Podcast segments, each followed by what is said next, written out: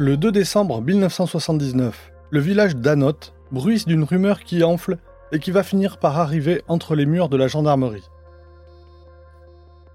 Monsieur T, le boucher du village, aurait vécu la veille une aventure peu banale et effrayante alors qu'il circulait avec son camion. En revenant du petit village de Bro, distant d'une dizaine de kilomètres, il aurait été suivi par un ovni émettant des bips sonores. Les gendarmes décident donc de se rendre à la boucherie pour entendre ce curieux récit.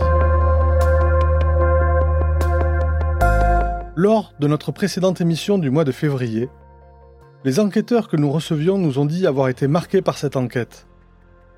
Alors suivons les gendarmes jusqu'à la boucherie et découvrons avec eux le récit du témoin et les premiers éléments relevés sur le terrain. Chaque année, des centaines de personnes sont témoins de phénomènes aériens non identifiés. Ces observations les bouleversent et vont jusqu'à changer leur regard sur notre place dans l'univers. L'histoire que vous allez écouter s'est réellement produite et a été consignée dans les rapports du GEPAN. Sur une route aussi isolée, on ne sait jamais sur quoi on peut tomber. Aujourd'hui, dans les dossiers OVNI, le boucher poursuivi par l'OVNI. Lorsque les gendarmes apprennent cette histoire le 2 décembre, ils décident donc d'enquêter et d'aller rencontrer le boucher. Mais d'emblée, cette histoire prend un tour inhabituel. En effet, il est mentionné dans le procès verbal que le témoin a subi un choc nerveux très important et qu'il est sans doute préférable de le laisser se reposer pour l'instant. Le 3 décembre, deux jours après l'observation, une autre nouvelle parvient aux gendarmes. Monsieur T a fait une occlusion intestinale provoquée par un choc nerveux qui pourrait donc être directement lié à son observation effrayante du 1er décembre. Le 5 décembre, lorsque les gendarmes poussent la porte de la boucherie, ils s'attendent certainement à trouver ce solide gaillard d'une quarantaine d'années derrière son comptoir. Il est connu pour être un travailleur sérieux au village. Mais ils le trouvent allongé, apparemment affecté par son observation et l'occlusion qui a suivi. Les gendarmes décident de refaire la route avec lui pour essayer de comprendre ce qui s'est passé. La route d'une dizaine de kilomètres qui relie Bro à Anote est une départementale sinueuse qui se faufile enlacée entre les montagnes de cette région des Alpes de Haute-Provence. Les fonctionnaires décrivent. D'Anote, pour se rendre à Bro, nous empruntons la départementale 908 pendant 2 km, ce qui nous amène au carrefour des Soufarelles, où passe la route nationale. 500 mètres après ce carrefour, nous empruntons la route départementale 110 jusqu'au village de Bro. La départementale 110 passe d'une altitude de 620 à 850 mètres et présente 5 classés. Le village de Bro, situé au nord-est de la localité d'Anote, comprend 150 habitants. Toujours accompagné de Monsieur T, nous refaisons le parcours, comme il l'a fait le 1er décembre 1979, entre 19h35 et 19h45.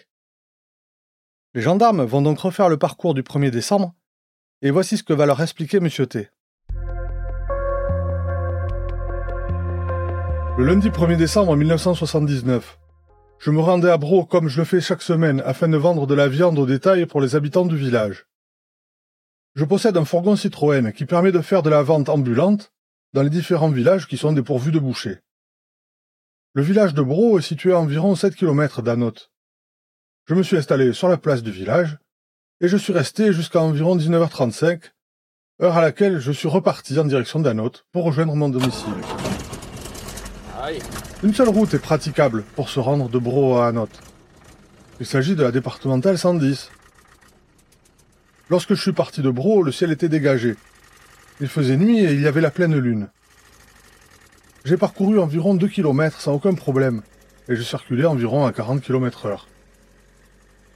Alors que je venais de passer le plateau dit de Bro, j'ai vu surgir brusquement sur le côté gauche de mon véhicule une boule extrêmement lumineuse dont les couleurs variaient du blanc au rouge en passant par le jaune et l'orangé.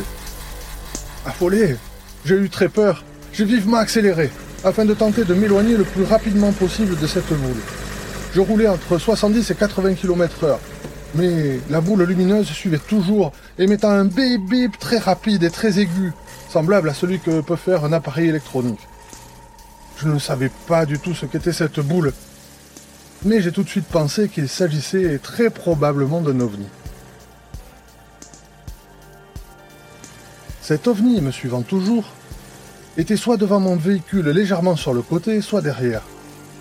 J'avais une très vive impression que les éventuels occupants de cet ovni cherchaient à m'observer. Continuant à circuler, j'ai pris les trois épingles à cheveux formées par la RD 110, une à ma droite, la deuxième à ma gauche et la troisième à nouveau à droite.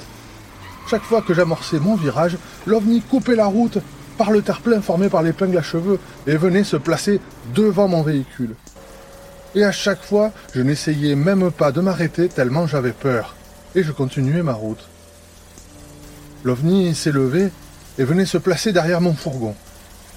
Cette poursuite a duré sur environ 2 km, et brusquement, l'ovni a disparu comme il était venu, sans laisser aucune trace dans le ciel. Lorsque l'OVNI a disparu, je devais me trouver à peu près à la hauteur de l'ancienne route de Bro. Ayant toujours très peur, je roulais très vite et j'ai poursuivi mon chemin. Et je suis arrivé vers 19h45.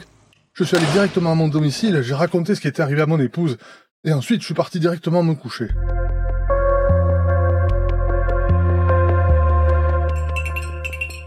Vous aviez déjà observé un ovni avant? Bah, C'est la première fois que je vois un tel objet. Rassurez-moi, vous n'aviez pas bu ce jour-là? Bah, Au cours de la tournée passée étant un Ocabro, je n'avais consommé que deux ou trois demi de bière. J'étais donc totalement lucide lorsque cette aventure m'est arrivée.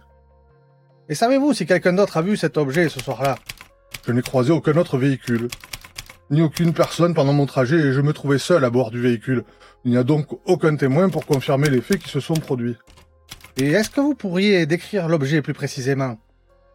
L'ovni était de couleur variant entre le blanc et le rouge, en passant par le jaune et l'orangé. Il mesurait environ 2 ou 3 mètres de diamètre, et il émettait un bruit pareil à celui que peut faire un appareil électronique, un bip bip très rapide et très aigu. Et vous avez eu des sensations particulières pendant l'observation? Je n'ai ressenti aucune douleur ou sensation de chaleur, j'ai eu simplement très peur. Et après, quand vous êtes rentré chez vous, que s'est-il passé alors? Le lundi 3 décembre, dans l'après-midi, je me sentais toujours très nerveux parce qu'il m'était arrivé. J'ai fait appeler le docteur et il a diagnostiqué une occlusion intestinale due à un choc nerveux et il m'a prescrit de rester alité. Bien, merci de vous être déplacé, à bientôt.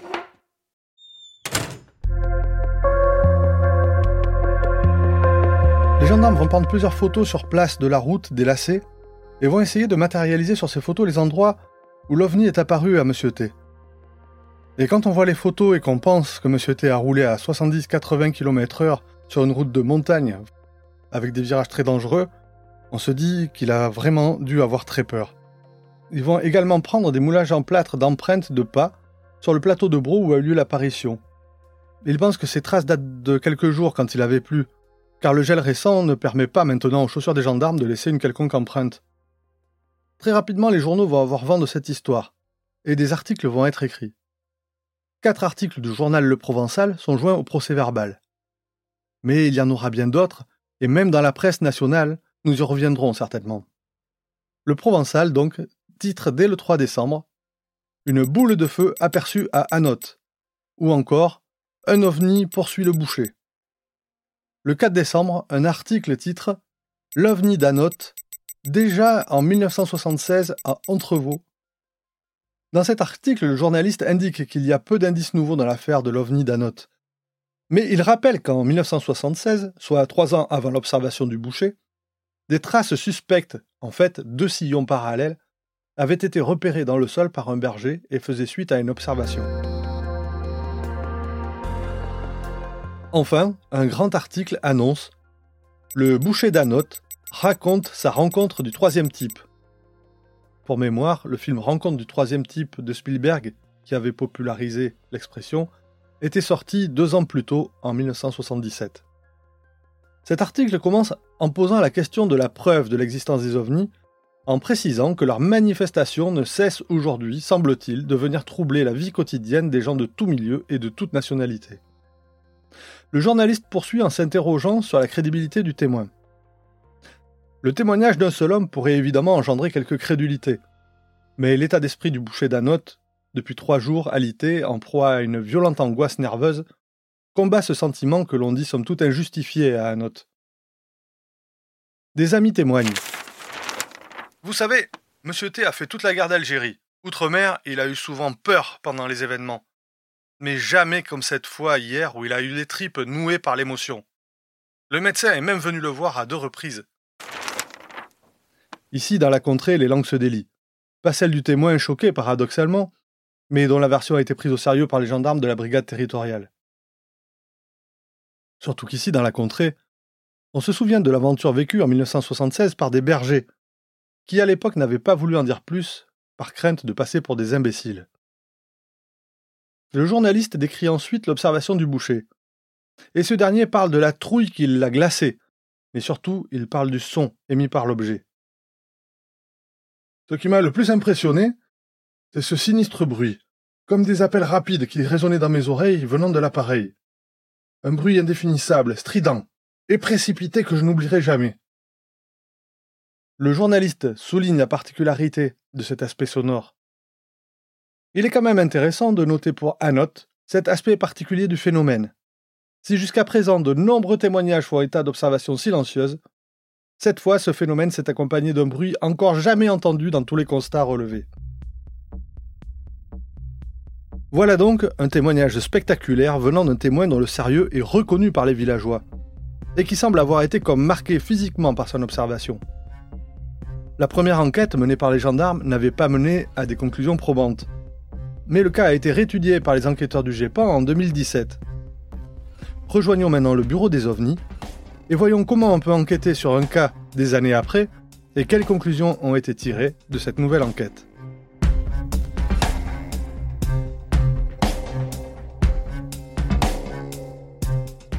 Alors, que pensez-vous de cette histoire?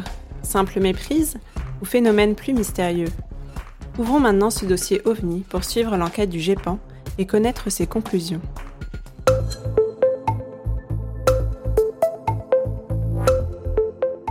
Notre cas du jour date donc de 1979. Alors, bien sûr, ça commence à dater un peu. Mais franchement, je comprends que ce cas ait marqué euh, les enquêteurs que nous avons reçus euh, le mois dernier, parce que le témoignage est assez impressionnant. Bah oui, il y a beaucoup de facteurs d'étrangeté dans ce cas. Il y a la grosse boule lumineuse elle-même déjà, il y a sa trajectoire, un peu bizarre, euh, c'est notamment ses multiples apparitions et disparitions, et puis il y a aussi l'espèce de bruit, le bip bip qui l'accompagnait. Alors il faut aussi remettre ça dans le contexte de l'époque. Euh, ça s'est produit à un moment particulier dans l'histoire de l'ufologie. En fait, on était au beau milieu du cas de Sergi. Oui, effectivement, c'était au même moment, en novembre et décembre 1979. Ça, pour, pour en savoir plus sur le cas de Sergi en question, nos auditeurs, bien sûr, peuvent se référer à notre épisode 8 l'abduction de Sergi, où nous revenons en détail sur ce cas. Ouais, et puis c'est vrai que le cas de Sergi a été, bah, il était très spectaculaire. D'ailleurs, il ressemblait un peu à celui-là. Hein. Euh, une espèce de boule lumineuse, sauf qu'il y a eu un enlèvement. C'est encore un, pire, mais bon. Et ça avait été très médiatisé. Et donc, au moment des faits, là dont on parle, bah, le jeune homme de Sergi, qui a soi-disant été enlevé par un, ovni euh, devant ses amis, bah, actuellement, il est toujours introuvable. Hmm. Personne ne sait ce qu'il est devenu. Et en fait, il réapparaîtra seulement deux jours plus tard. Et donc, on est dans, un moment probablement assez anxiogène. Et d'autre part, à, autre, ailleurs, et si on les mine, en Loire-Atlantique, un autre témoignage similaire émerge la même semaine dans la presse. Et donc l'activité ufologique de l'époque était donc très très dense. Et ça, c'est pas impossible que notre témoin du jour euh, ait toutes ces informations en tête ce 1er décembre 1979. Oui, effectivement. Alors, on l'a vu euh, dans les quelques articles qui étaient dans le procès verbal. Le journaliste signale que effectivement beaucoup de personnes sont euh, embêtées, je crois qu'il dit ça, par, les ovnis. Euh, et donc, pour notre cas là, est-ce que l'idée c'est que c'est comme un Sergi, euh, c'est un canular? Bah pas du tout. En fait là, dans ce cas-là, le témoin est parfaitement digne de confiance, il n'y a aucun problème à ce sujet. Contrairement, si t'en souviens, avec ceux de Sergi qui était un peu bizarre. Oui. Et en fait, si les enquêteurs du GEPAN mettent le contexte en avant dans leur rapport, bah, c'est plutôt pour indiquer que le témoin était peut-être dans un état émotionnel particulier au moment des faits, ce qui a pu altérer son objectivité au moment de l'observation.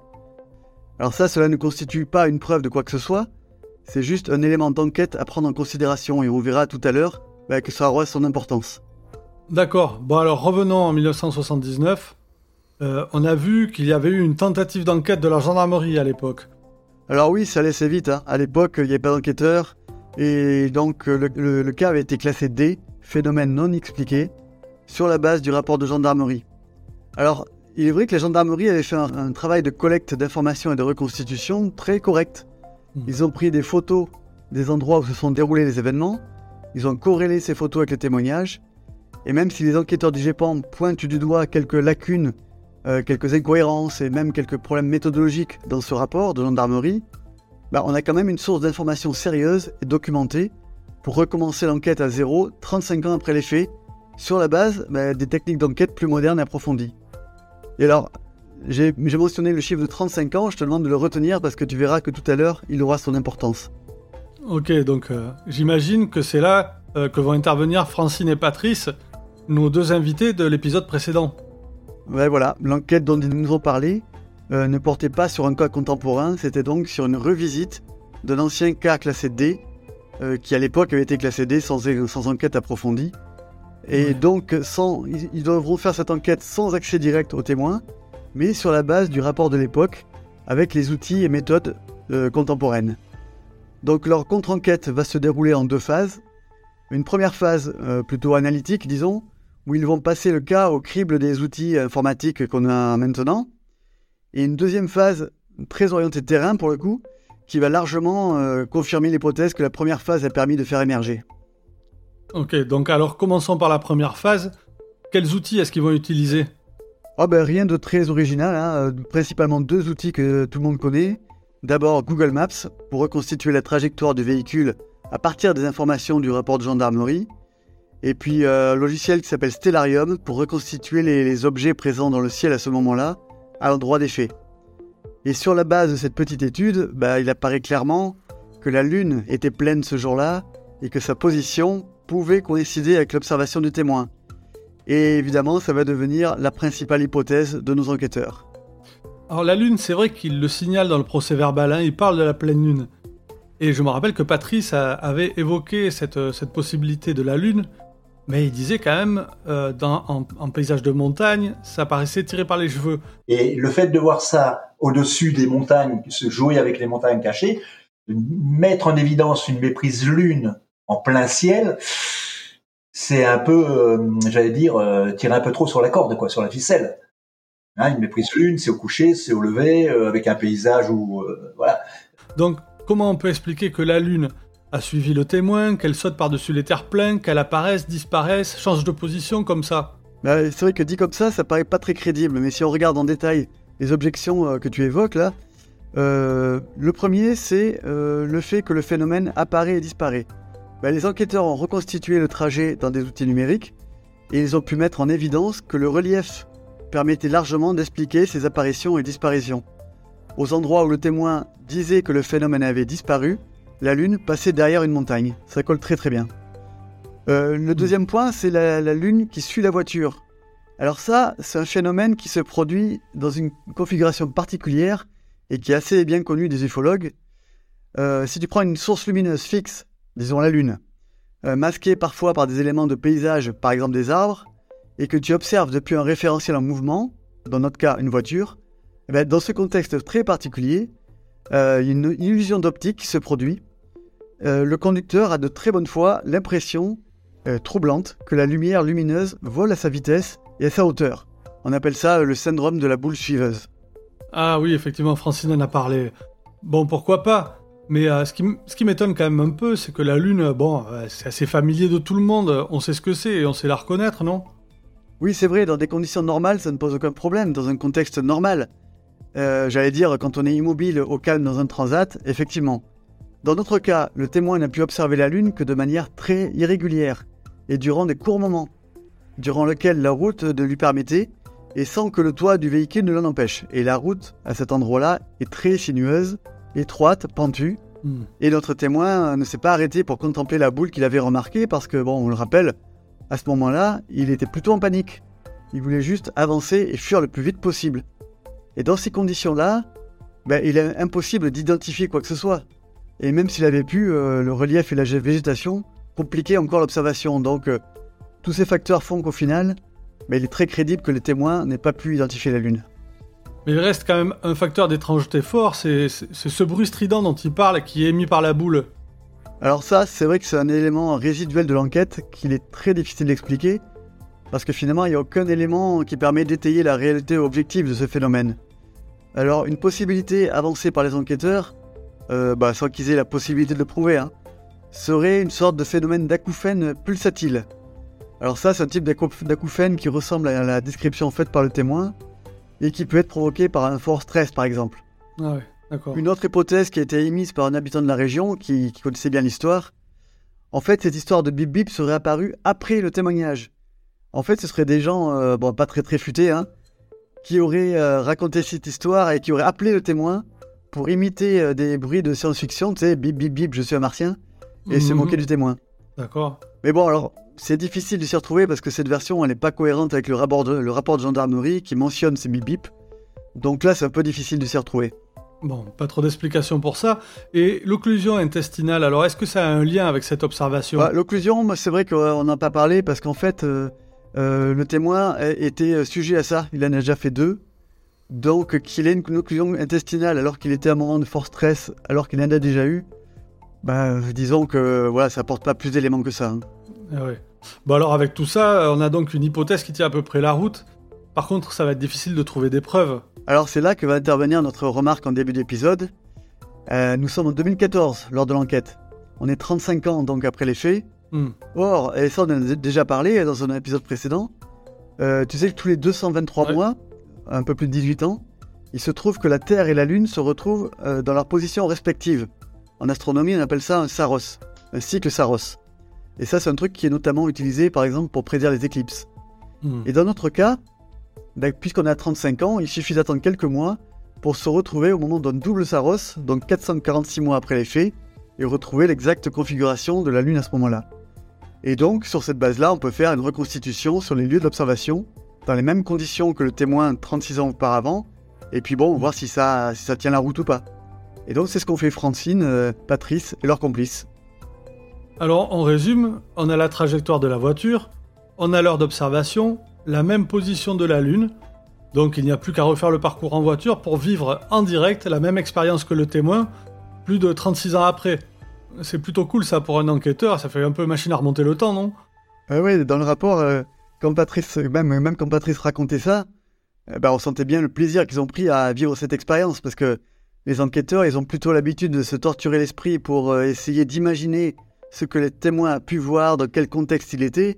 Hmm. Donc c'est plutôt jubilatoire de pouvoir euh, observer soi-même le phénomène et pouvoir le vivre euh, pour de vrai. Bon, et alors là, moment de suspense, euh, c'est quoi le résultat de cette expérience?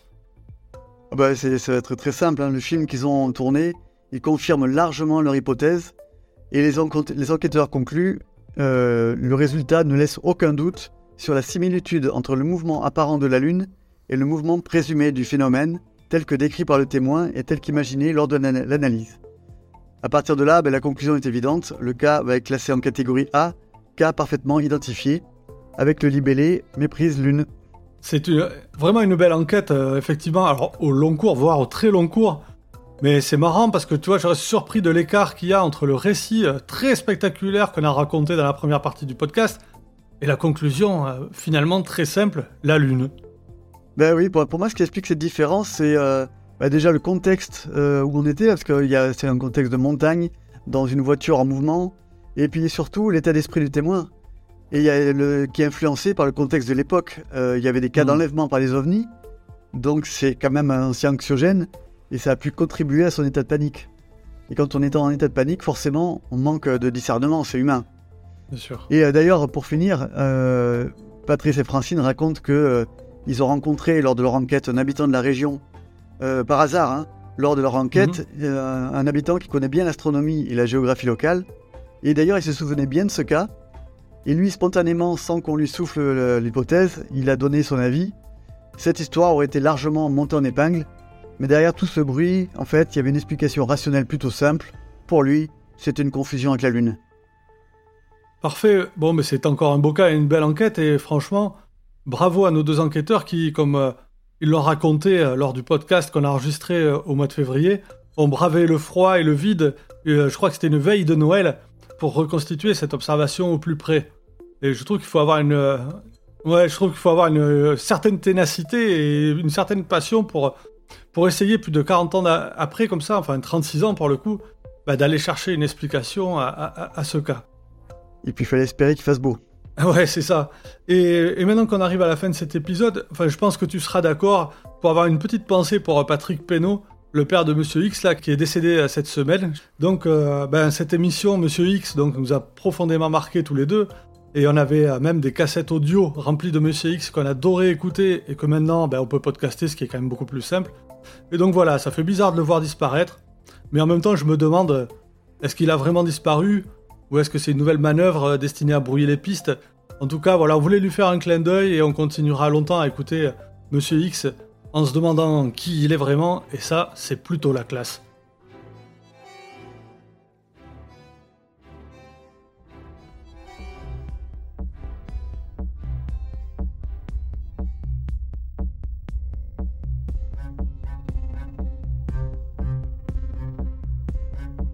Il est temps maintenant de refermer ce dossier. Satisfait par la conclusion? Réagissez sur Twitter ou Facebook. Et à bientôt pour un nouvel épisode. Surtout n'oubliez pas, regardez le ciel et gardez l'œil ouvert.